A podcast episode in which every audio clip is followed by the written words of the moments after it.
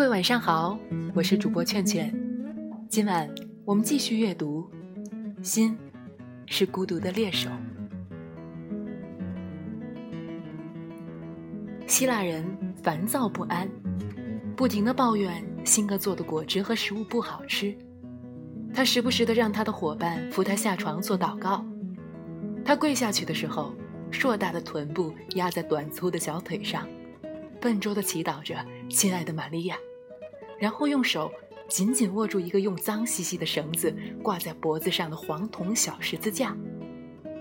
他的眼睛沿着墙壁慢慢望向天花板，里面充满恐惧。之后他会非常沉默，不许他的伙伴同他说话。辛格非常有耐心。做了他所能做的一切。为让伙伴开心，他画了一些小画，有一次还为他画了速写。但这张速写伤了胖希腊人的心。最后，直到辛格把他的脸改得年轻英俊，头发涂成金黄，眼睛画成深蓝，他才肯和解。胖希腊人明明很满意，却一点儿也不肯让开心显露出来。在辛格细心的照料下，一个星期后，安东尼帕罗斯就能重新上班了。可是，从这以后，两个人的生活方式有了变化，麻烦也来了。安东尼帕罗斯身体恢复了，但性情大变，他经常乱发脾气，晚上也不愿安分的待在家里。如果他要出门，辛格就紧紧的跟着他。每走进一个饭馆，当两人在桌边坐下时，安东尼·帕罗斯就会把一些方糖、胡椒瓶或者银器偷偷地装进口袋。这些，辛格都会为他付账，才没有惹出什么大麻烦。每当他为此责怪安东尼·帕罗斯时，那个胖希腊人就只是看着他，诡异地笑着。几个月后。安东尼·帕罗斯的坏毛病越加变本加厉。一天中午，他平静地从表兄的果品店走到街对面，公然对着第一国家银行的墙根撒尿。有时候，他在人行道碰到令他厌烦的人，就会用头撞他们，用胳膊或肚子挤他们。有一天，他走进一家商店，没付钱就把店里的落地台灯给拖了出来。还有一次，他竟然试图把。看上的陈列柜里的电动火车拿走。对辛格来说，这是一段煎熬的日子。午休时间，他不得不陪着安东尼·帕罗斯去法院处理这些纠纷。辛格对法庭的程序熟稔在心，每天过着提心吊胆的生活。法院的指控五花八门：偷窃、有伤风化、人身攻击等。为了他的伙伴不被关进去。辛格想尽了办法，花光了大部分积蓄。果品店的老板，希腊人的表兄查尔斯·帕克根本不管他的事。虽然他没有让安东尼·帕罗斯离开，但他那张苍白的脸总是紧绷着，一点儿也没有想过要帮他的表弟。辛格感觉查尔斯·帕克很奇怪，开始不喜欢他了。辛格每天都处在混乱和担忧中，但安东尼·帕罗斯却像没事人一样，不管发生了什么，他的脸上总是挂着漠然的笑容。辛格总觉得他这笑容里藏着某种非常微妙和智慧的东西。他从不知道安东尼·帕罗斯到底能明白他多少，也根本不知道他在想什么。现在，辛格在胖希腊人的表情中。总能觉察到一种狡黠，他会使劲摇晃着伙伴的肩膀，直到精疲力尽。他一遍遍跟他沟通，想得到答案，可这一点用处也没有。辛格所有的钱都用完了，不得不向他的珠宝店老板借钱。有一次，他没钱付保释金，安东尼·帕罗斯在拘留所里过了一夜。第二天接他出来时，安东尼·帕罗斯闷闷不乐，他不想离开那儿。他很享受晚餐的腌猪肉和浇上糖汁的玉米面包。新的环境和狱友令他感到愉快。他们生活的很孤独，辛格找不到任何人帮他解脱困境，没有什么可以中断或治愈安东尼·帕罗斯的恶习了。在家时，他有时会做些在拘留所吃过的新东西。在外面，谁也无法预料他下一步会做出什么事。最后，一个大麻烦击中了辛格。一天下午，他去果品店接安东尼·帕罗斯。查尔斯·帕克递给他一封信，信上说他已经安排好了让表弟去两百英里外的州立疯人院。查尔斯·帕克运用他在小镇的影响力，把方方面面都搞定了。安东尼·帕罗斯下周就要走了，住进疯人院。辛格把信读了好几遍，一瞬间，他的脑子一片空白。查尔斯·帕克隔着柜台和他说话，辛格却懒得去读他的口型。最后，辛格在他随身带着的便签上写下：“你不能这样做，安东尼·帕洛斯必须和我在一起。”查尔斯·帕克激动地摇了摇头，他不怎么会说英语。这不关你的事，他一遍遍地重复这句话。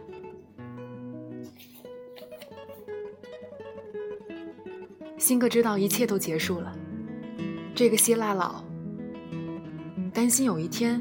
表弟会成为他的负担。查尔斯·帕克虽然不懂多少英语，他用起美元来却得心应手。他用金钱和关系很快把表弟送进了疯人院。辛格没有一点办法。接下来的一个星期充斥着种种狂躁的举动。辛格不停地打着手语，拼命地说着，尽管他的手从没有停下过，可他还是说不完他想说的话。他想把内心的想法都说给安东尼·帕洛斯听，但没有时间了。他的灰眼珠闪闪发光，敏捷而智慧的脸上现出过度的紧张。安东尼·帕洛斯昏沉沉地看着他，辛格不知道他真正听明白了多少。安东尼·帕罗斯要走的日子到了，辛格取出自己的手提箱，非常细心地把共同财产中最值钱的物品打包。安东尼·帕罗斯为自己做了一顿午饭，准备在路上吃。傍晚时分，他们最后一次手挽着手，在那条街上散步。这是十一月末一个寒冷的下午，哈气在他们眼前一小团一小团一小团的升起。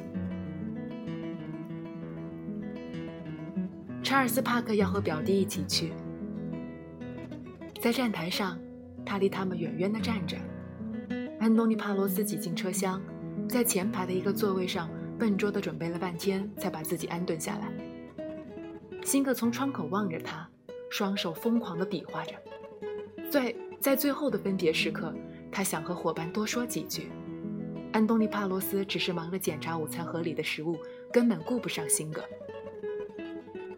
车发动的刹那，他把脸转向辛格，笑了笑，那笑容木然而遥远。就像他们早已天各一方。接下来的几个星期恍如梦中，辛格整天都伏在珠宝店的工作台上，晚上独自走回家。他唯一想做的事就是睡觉。到家后，他就躺在自己的小床上，挣扎着打个盹。半醒半睡间，他的梦断断续续，但所有的梦里。安东尼·帕罗斯都在。辛格的双手不断的抽动，在梦里，他正与伙伴热切的交谈。安东尼·帕罗斯则静。辛格努力回想他认识伙伴以前的岁月，努力对自己描述那时发生的事。可所有这些他努力回想起的东西，却真实不起来。他想起一件特别的事。但对他好像并不重要。辛格记得他还是婴儿时就聋了，但他从来就不是真正的哑巴。很小的时候，他成了孤儿，被送进聋哑儿收养院。他学会了手语和阅读。九岁前，他就会打美式单手手语，也能打欧式双手手语。他还学会了纯读，还被教会了说话。在学校，大家都觉得他聪明，他的功课学得比其他同学都快，但他不习惯用嘴说话，这对他来说有点不自然。他感觉自己的舌头在嘴里像一条大鲸鱼。从对方脸上漠然的表情，他能感觉到自己的声音像某种动物，使人听起来很恶心。对他来说，用嘴说话是件非常痛苦的事，而他的双手却总能打出他想说的话。二十二岁时，他从芝加哥来到这个南部的小镇。不久就遇到了安东尼·帕罗斯。从那个时候起，他就在模模糊糊的梦境中，他的伙伴栩栩如生。醒来后，一种孤独刺穿了他的心。偶尔，他会给安东尼·帕罗斯寄一箱子东西，却从来没有回应。几个月的时间就在如此的空虚和迷茫中过去了。春天来了，辛格整个人变了，他无法入睡，整日焦躁不安。每到夜晚，他在屋子里茫然的打转，陌生的情绪无法发泄。只有黎明前的几个小时，他才能昏沉的陷入沉睡之中，直到清晨的阳光像一簇簇短剑，突然刺破他的眼皮。为了消磨寂寞的夜晚，他开始在镇上四处闲逛。他再也不能忍受同安东尼·帕罗斯一起住过的屋子，于是就去离镇中心不远的一处公寓，另租了一间破破烂烂的房间。他每天都在同一个餐馆吃饭。那个餐馆距自己的公寓有两条马路远，在长长的街道的尽头，名叫纽约咖啡馆。第一天，他简单的扫了一眼菜单后，写了一张便条交给老板。咖啡馆的老板看过便条，向他投去世故和警惕的目光。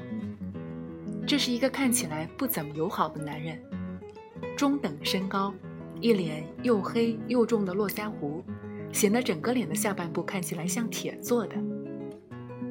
他通常站在吧台的角落里。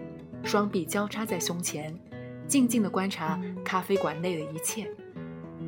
辛格对他渐渐熟悉起来，因为他一天三餐都待在这儿。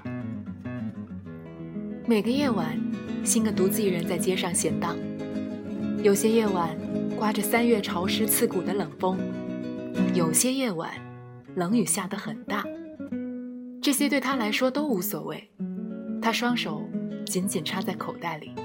步态是焦虑的。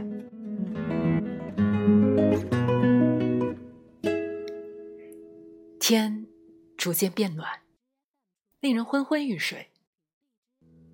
焦虑慢慢的化成了疲倦，在他身上可以看见一种深深的平静。沉思般的安宁覆盖了他那张脸。如此的安宁，通常只能在最悲伤或者。是的，他仍然漫步在小镇深夜的大街小巷，沉默而孤单。好了，今天晚上的阅读就到这儿，感谢您的收听，我们明天再见。